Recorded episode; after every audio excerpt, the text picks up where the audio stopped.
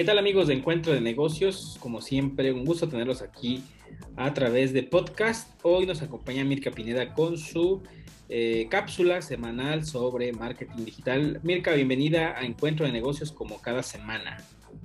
Hola Brian, nuevamente como siempre es un gusto tenerlos aquí con nosotros, estar con ustedes también y pues darles un poquito de la información de nuestras experiencias y tips para todos y cada uno de ustedes. Esperemos les guste, esperemos les sirva. Ok, ¿de qué nos vas a platicar el día de hoy? Eh, ya inicio de vacaciones, seguramente muchos eh, que tienen por ahí sus cuentas de redes eh, de algún pequeño proyecto, les puede ser de mucha utilidad lo que nos vas a platicar. Claro, son como tips, objetivos a alcanzar en redes sociales. A veces nosotros decimos, me dicen, es que Mirka, ya puse mi campaña y eh, por ejemplo, ya, ya lo puse, ya lo publiqué, pero no me es funcional. Bueno, te voy a dar como cositas, elementos, momentos en los cuales puedes como hacer tus campañas y qué utilizar en ellas. Por ejemplo, te voy a dar algo que, que es muy, muy factible. Cuando hagas tu campaña, utiliza una imagen o algo que lo haga útil a tu producto. Por ejemplo, si tú vendes ropa, pues alguien que esté portando tu ropa, ¿no? Por ejemplo, a veces mm, tenemos algún producto que sirve para algo, pero nada más lo publicas y la gente no sabe para qué sirve. Entonces, hacerlo útil, hacerlo que funcione, hacerlo que la gente vea cómo lo manejan, cómo lo pueden utilizar. Porque a veces nos pasa que vemos cosas en, en Amazon, en Mercado Libre, pero no sabemos para qué sirve. Entonces, si tú le das como esta utilidad a tu producto para que la gente vea para qué sirve, te va a dar como un plus de, ah, mira, esto es un cuchillo con diferentes hilos. Si la gente no sabe cómo lo tiene que utilizar, posiblemente nada más lo va a ver y lo va a descartar. Otra de las cosas es que sea una experiencia. Aunque nos, demos, a, ah, nos referimos con experiencia, muchas veces nosotros em, le queremos dar como un plus. Una de las cosas o uno de los elementos que usa Starbucks es la experiencia que nos dan al ponernos nuestro nombre, etc. Cuando tú puedes mostrar cómo entregas tu producto, les das una experiencia a tus clientes. Ah, yo lo abrí y se sentía esta textura, a mí me dieron, no sé, algún plus. Uh, muchas de las marcas uh, más famosas como Dolce Gabbana, etcétera, les dan algún detallito, algún llaverito, algún otro elemento, ojo, que también pueden utilizar en el mismo producto y que está representando su marca.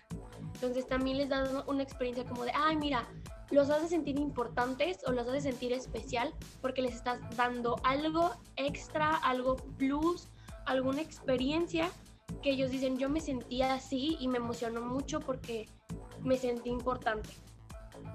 Otra de las cosas es humanizar tu producto. A muchas veces mm, nos dedicamos a productos que suenan como que son muy poco amables con el medio ambiente entonces podrías utilizar, regresando como al, modo del empaque, eh, poner una fotito en el cual, pues no sé, tu material en el que lo entregas sea de biodegradable o como en bolsitas de papel que no tardan tanto en, degradarse o cajitas de madera que son reutilizables.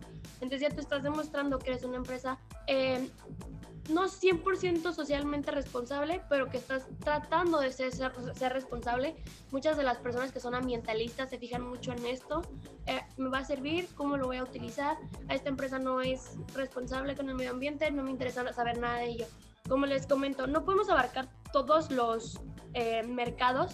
Sabemos qué tipo de mercados son nuestros clientes, pero hay clientes que sí tienen como esta idea de ser responsables con el medio ambiente. Entonces, creo que es muy importante como abarcar esta parte y más ahorita que mucho está en tendencia.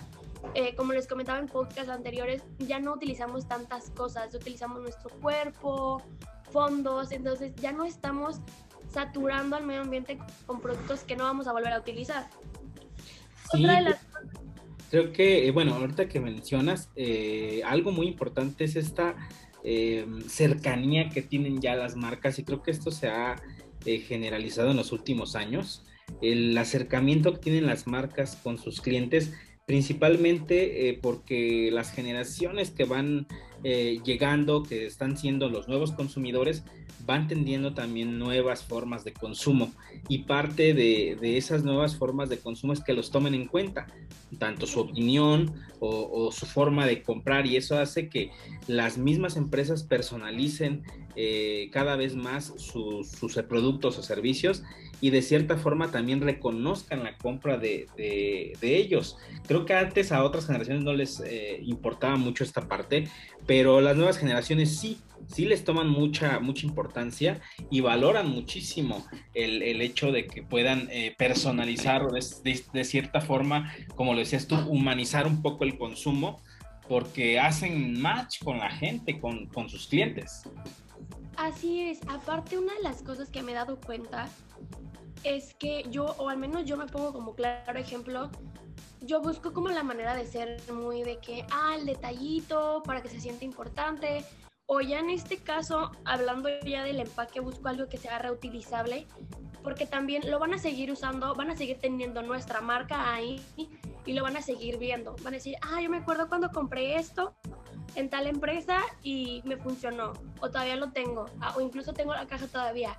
Entonces, en algún momento, si alguien les pide una recomendación o algo, pues van a decir, ah, mira, a mí me llegó esto una de las cosas es la prueba social, que también es uno de los elementos que tenemos, es tomar las experiencias que han tenido nuestros clientes con nuestro producto, con nuestras publicaciones, con su experiencia como, como, como clientes, como compradores. Eso es una parte que nosotros nos dice si estamos haciendo bien o no nuestro trabajo. Estar como darles un seguimiento, cómo se sintieron al, al recibir nuestro empaque, si tuvieron alguna duda.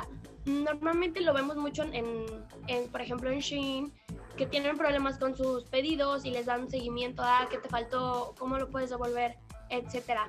Pero creo que es muy importante darle un, un seguimiento continuo, preciso y exacto.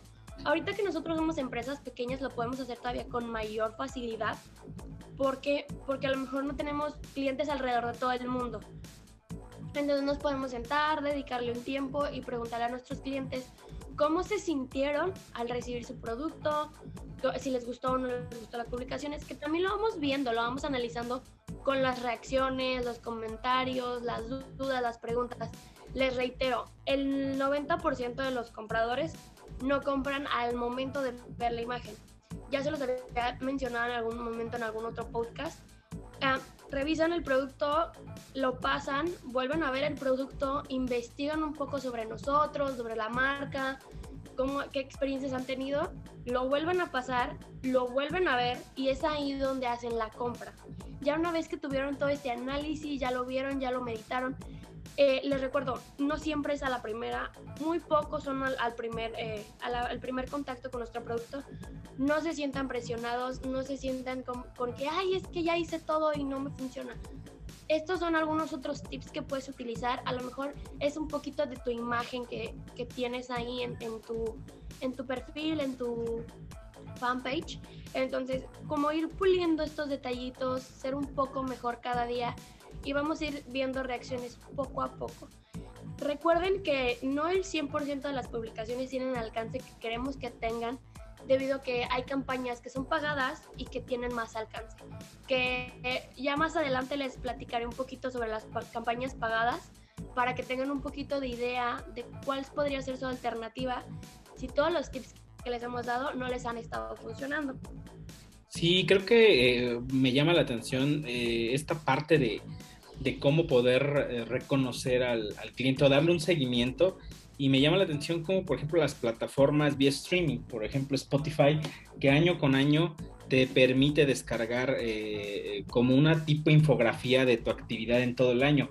Y aunque parezca algo muy sencillo y algo muy simple, la realidad es que a muchos les llama la atención, muchos lo publicamos, eh, nos gusta ver cuáles son los eh, artistas que más escuchamos, las canciones que más eh, nos gustaron durante todo el año, cuántas horas, y pareciera que como que este seguimiento, que al final de cuentas no es algo que pueda costar como tal, simplemente son las métricas de cada uno de los usuarios y que aparezca tu nombre y saber que, que estás en actividad dentro de la app, algunos de forma gratuita o algunos otros con la versión premium, pero al final de cuentas es tomarte en cuenta es que te tomen en cuenta como, como consumidor y eso es lo que hace la diferencia de estas grandes marcas, de estas grandes eh, empresas que son totalmente distintas a las que conocemos comúnmente, pero que bueno, están totalmente en tendencia en relación a utilizar las mejores estrategias de marketing para posicionar su marca. Estimada Mirka, ¿algo más que quieras agregar hoy en este podcast de esta semana? Nada más recordarles que una campaña muchas veces tiene un rango de uno a dos meses para que sea muy redituable. El primer mes a lo mejor porque la gente se va relacionando y el segundo es como un boom. Si en este tiempo este, tienes alguna promoción o publicación que haga el 50% de descuento, etcétera, que ya habíamos comentado anteriormente, como lo de los envíos, etcétera, este, tienes un rango de dos, de uno a dos meses si en ese lapso no te es funcional, retira tu campaña para que no tengas como esto mucho tiempo y estés como innovando. Seas innovador, seas constante, continuo y que la gente vaya viendo más publicaciones, más ideas.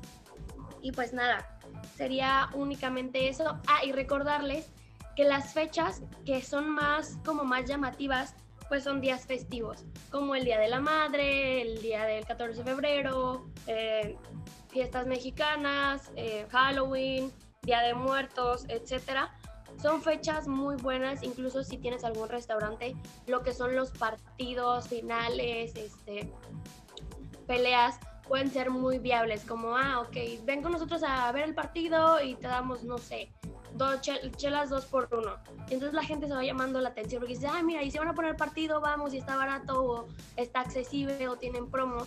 Entonces son como momentos en los cuales podríamos como ya sea lanzar una promoción, lanzar un producto o incluso este sacar este un poquito más de difusión.